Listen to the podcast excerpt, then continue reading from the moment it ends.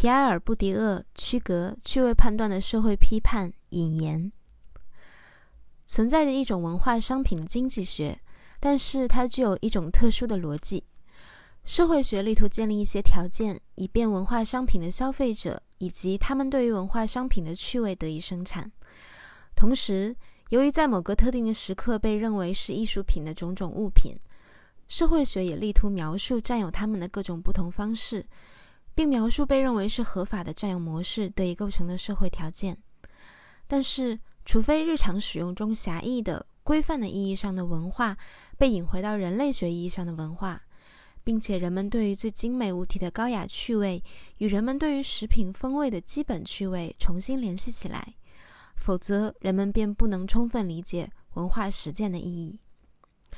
尽管卡里斯马意识形态认为合法文化中的趣味是一种天赋，科学观察却表明，文化需要是教养和教育的产物。诸多调查证明，一切文化实践，如参观博物馆、听音乐会以及阅读等等，以及文学、绘画或者音乐方面的偏好，都首先与教育水平可以按照学历、学习年限加以衡量密切相关；其次与社会出身相关。家庭背景和正规教育，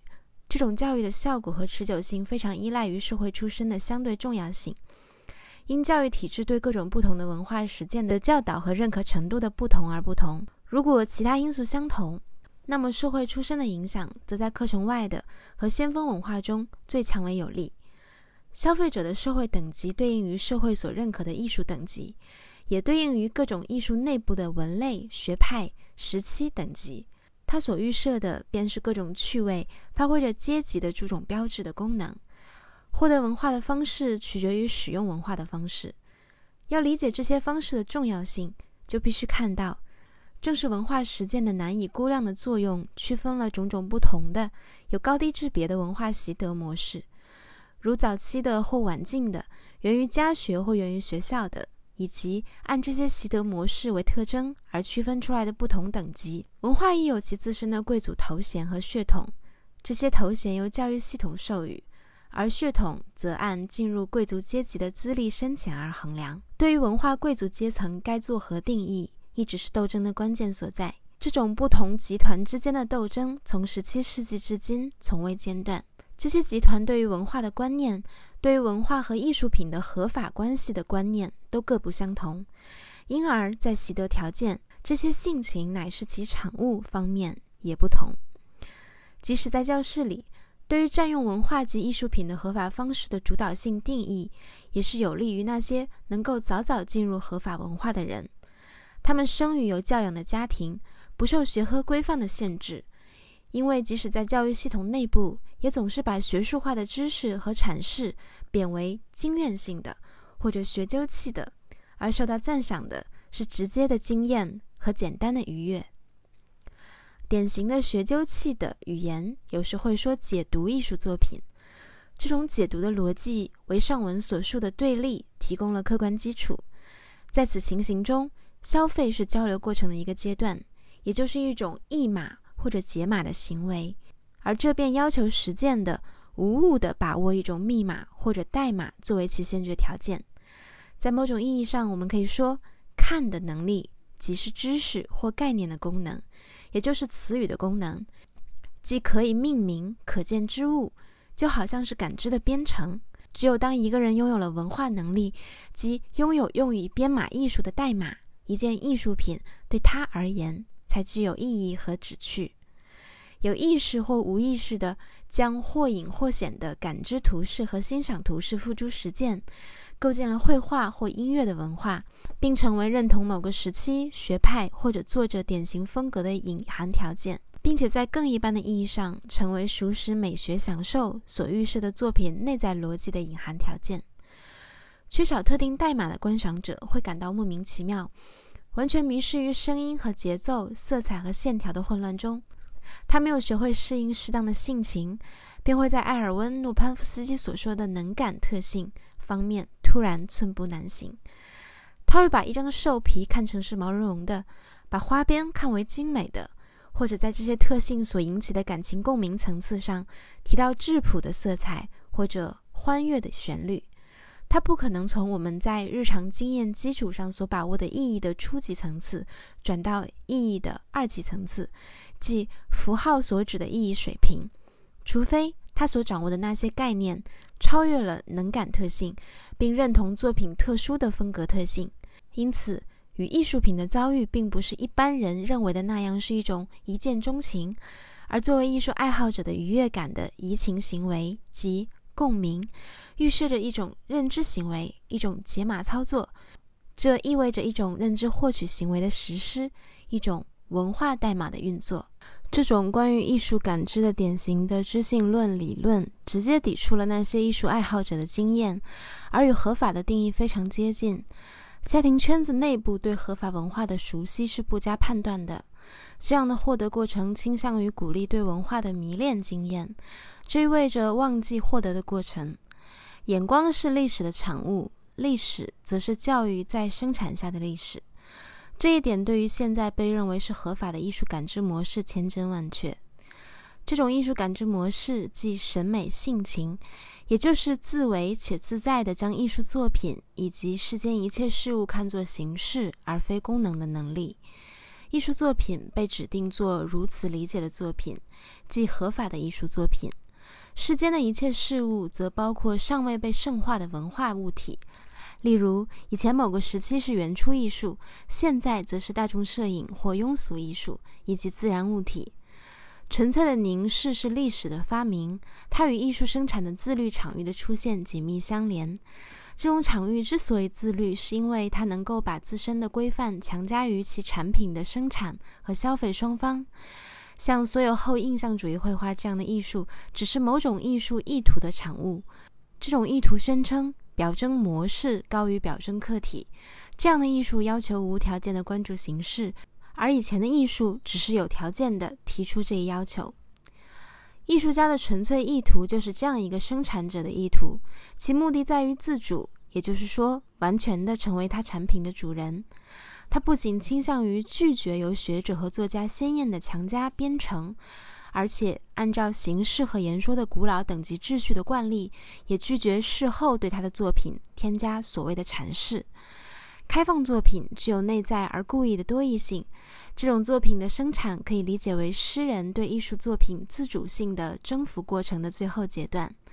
尾随着诗人步履的是画家，他们一直依赖于作家及其展现和书证的工作，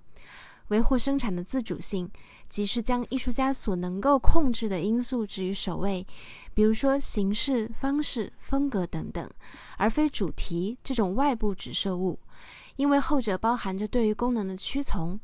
即使这种屈从只是在最基本的层面，像表征、指代、陈说某物这一层面上，这也意味着拒绝认同任何必要性，除非这种必要性被明写在所讨论的艺术规则的具体传统之中。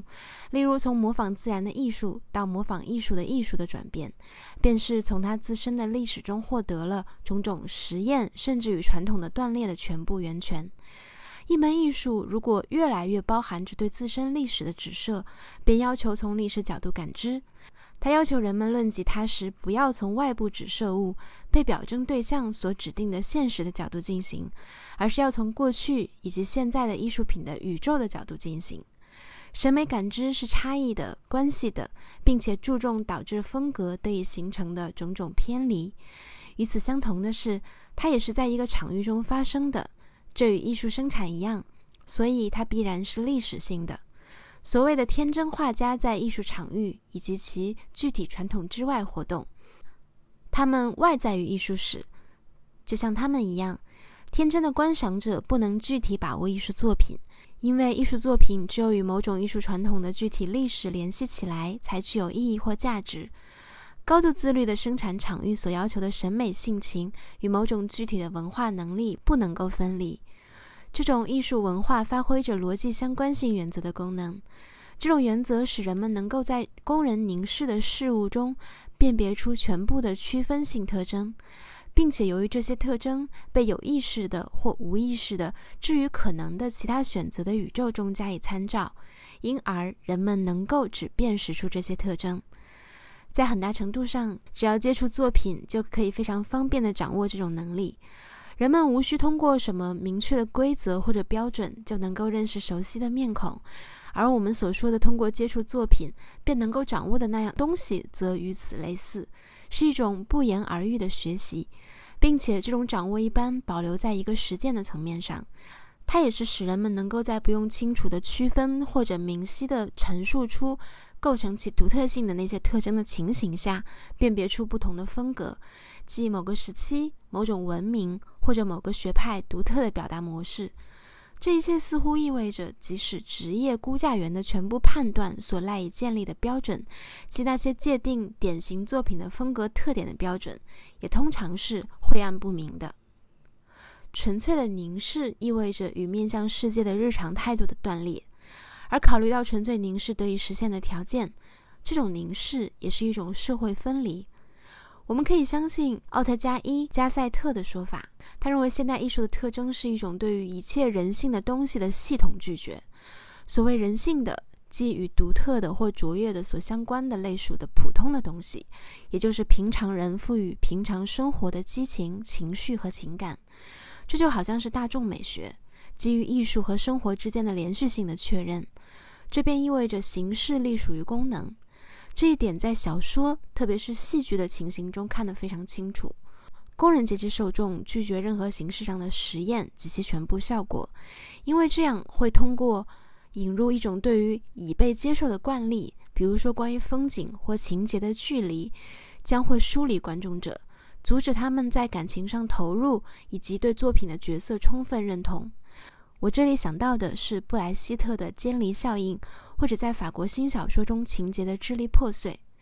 美学理论将超然及非功利性视为认可艺术作品之所以是艺术作品的唯一方式，即作为自主的、自律的作品。而与此相对的大众美学。忽视甚至拒绝那些对于轻松的感情投入和粗俗的享受的拒斥，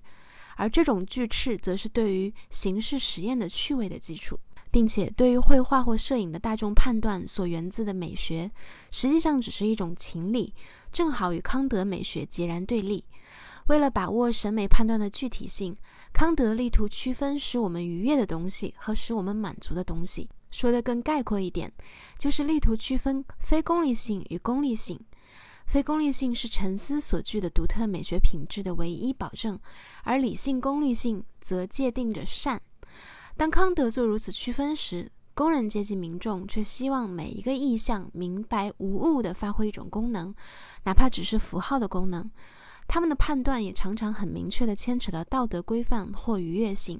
无论是否弃或赞扬。他们的评价总有一个道德基础。大众趣味把适用于日常生活情境的情理图式运用于合法的艺术作品，从而系统地将艺术之物化约为生活之物。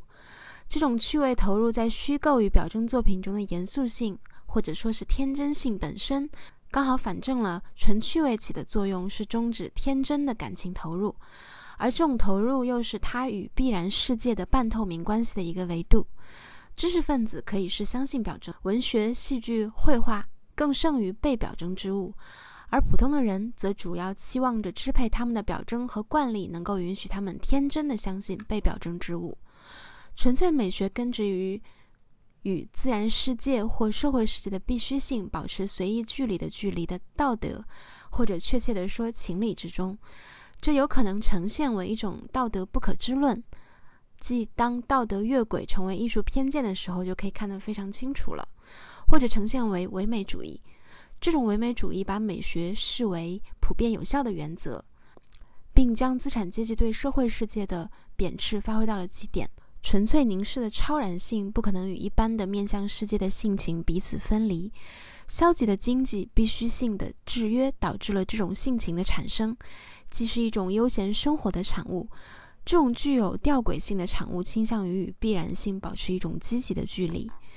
尽管艺术显然为美学性情提供了最大的空间，但是并不存在这样的一个实践领域，使得对于首要需要和冲动的纯粹化、高雅化的崇高化目标不能自行其道；也不存在这样的实践领域，使得生活的风格化，也是使形式高于功能、方式高于实质，不会导致同样的效果。并且有人有能力将平庸甚至普通的客体赋予美学的地位，因为普通民众将这些客体占为己有，尤其是出于美学目的的占为己有，或者将某种纯粹美学的诸原则运用于日常生活中最为日常的事项，例如烹饪、服饰或者装潢。这些行为完全颠倒了大众性情，把美学附属于伦理学。再没有比这能力更有区隔性、更与众不同的了。实际上，联系种种现实和虚构的方式不同，相信他们所模仿的种种虚构和现实的方式也不同。这些方式或多或少总具有一些距离和超然性。他们借助于被设定为先决条件的经济社会的条件，与社会空间中各种不同的可能位置密切相连，并因而把秉有不同阶级。阶级特性的性情，或说习性系统联系到了一起，趣味进行区分，并区分了区分者。社会主体由其所属的类别而被分类，因为他们自己所制造的区隔区分了自身，如区别为美和丑、雅和俗。在这些区隔中，他们在客观区分之中所处的位置被明白的表达，或者暗暗的泄露出来。而统计学分析的确显示。与文化实践中相类似的结构上的对立，在饮食习性中也可以看到。在数量和质量、实质和形式之间的两项对立，对应着自由的与必然的趣味之间的对立。必然的趣味所追求的是最真材实料和最实惠的食品，而自由的趣味，或者说是奢侈，则把着重强调，例如菜肴外观、服务、就餐方式等方面。并倾向于以风格化的形式来否定功能，与这两者之间的对立相联系的是与必然性的距离远近。趣味科学和文化消费科学始于一种绝非美学的越轨，他不得不废除将合法文化造就为一个单独宇宙的神圣边界，这样才能发现一些合理的关系，使得表面上不可调和的选择统一起来。例如，对于音乐和食物、绘画和体育、文学与发型的不同偏好。把美学消费重新强行整合到日常消费世界中去，便废除了康德以来构成的高级美学基础的那种对立，即感觉趣味与反思趣味、肤浅快感与纯粹快感之间的对立。肤浅快感即是化约为感觉快感的那些快感，而纯粹快感则是从快感中提纯的快感。它被预设为道德高尚的象征，并被预设为一种尺度，以衡量界定真正人性的崇高性的能力。产生自这种魔性区分的文化是神圣的。文化丰盛的确能够将一种类似于圣餐变体论的本体论上的提升，赋予了它所触及的客体人以及诸种情景。下面两段引语中便可以发现充足的证据，他们简直可以说是为了愉悦社会学家而写的。第一句给我最大触动的是这一点：在我们的首演舞台上，任何事物都不可能是淫秽的。歌剧中的芭蕾舞女，即使是裸体的舞者、仙女、小妖精或者女祭司，都保持了一种不可亵渎的纯洁性。第二句有一些淫荡的姿势，那些冒犯眼神的模拟性交，显然这还是无法认可的。尽管在舞蹈常规中添加这些姿势，确实赋予了他们一些象征和美学的性质，这些性质在电影院观众眼前天天招摇的亲热场景中并不存在。至于裸体场景，除了说它简洁，而从戏剧性角度来看，并非很有效果，我们还能说些什么呢？我并不是说它贞洁的或者是无邪的，因为没有什么商业性的东西可以做此描述。我们只能说它并不令人震惊，并且其主要目的是出于票房的噱头。在头发一句中，裸体没能达到象征性。对于低级的、粗鄙的、庸俗的、腐化的、卑下的，一言以蔽之，自然的、快乐的否定，建构了文化的神圣空间。这一否定意味着确认某些人的优越性。这些人能够满足于永远将粗俗拒之门外的升华的、精致的、非功利的、无常的、高贵的快感。这就是为什么艺术和文化消费总被预先安排好，而不论是否有心和故意为之，要去实现让社会差异合法化的这种社会功能。翻译者：朱国华，中文原文刊载于《文化研究》第四集。